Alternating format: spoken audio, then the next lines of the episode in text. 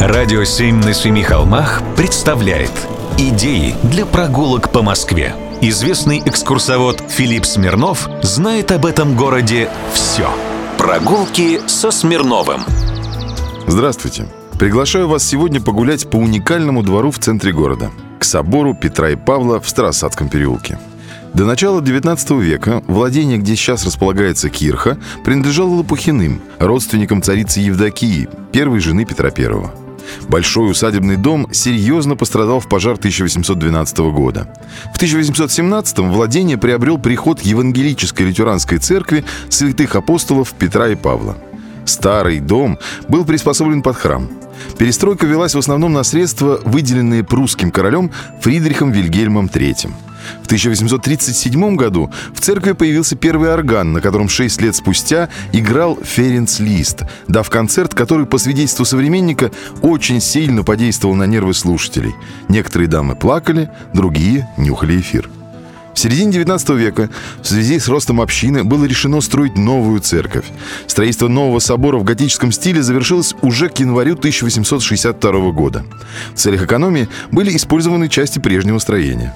Через год на двухъярусную колокольню был поднят колокол, подаренный кайзером Вильгельмом I.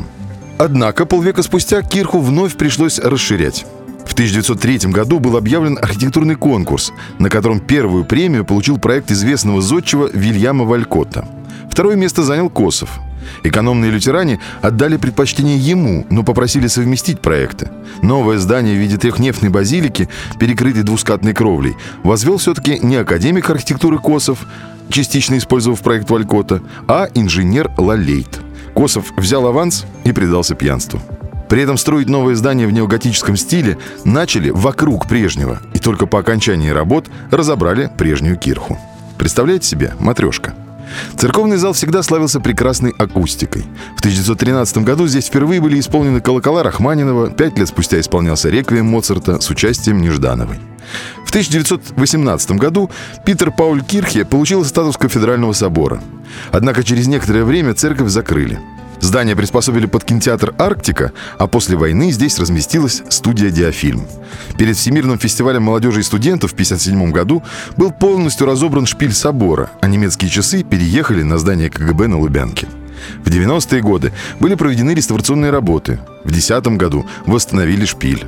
В настоящее время в Кирхе находится орган 19 века, ранее принадлежавший разрушенной в 1928 году лютеранской церкви Святого Михаила на улице Радио.